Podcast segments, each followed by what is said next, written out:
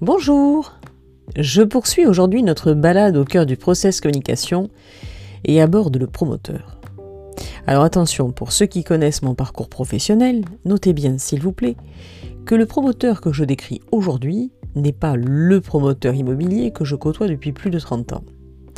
Le promoteur dont je parle est l'une des six personnalités décrites par euh, Tybee Keller dans son process communication modèle, euh, process qu'il a établi euh, au début des années 70 pour la NASA.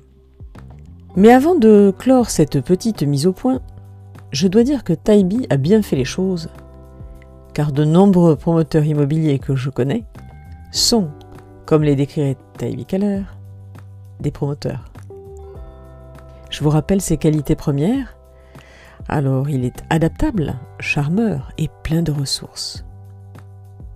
Le promoteur est très apprécié pour son charme qui vient à la fois de sa manière directe de communiquer, de sa proximité et de son sens juste du compliment.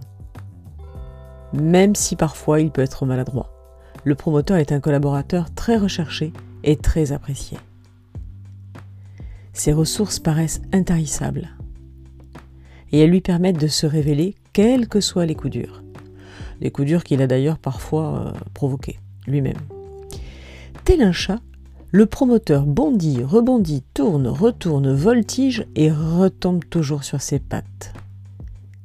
Il a le sens de l'adaptation, ce qui lui permet d'intégrer rapidement un nouveau contexte.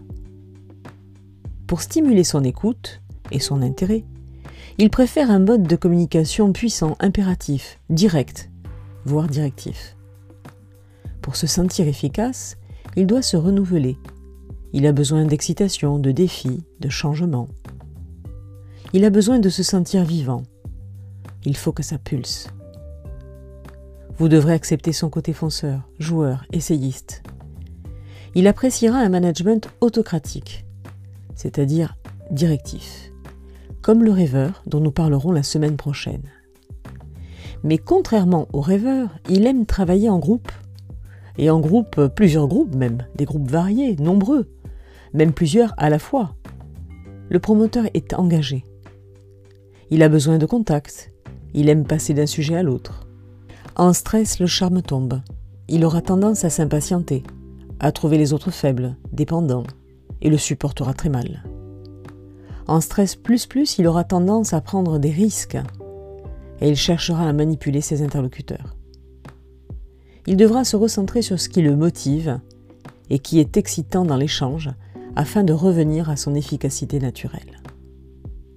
La semaine prochaine, je vous parlerai du rêveur. Bonne semaine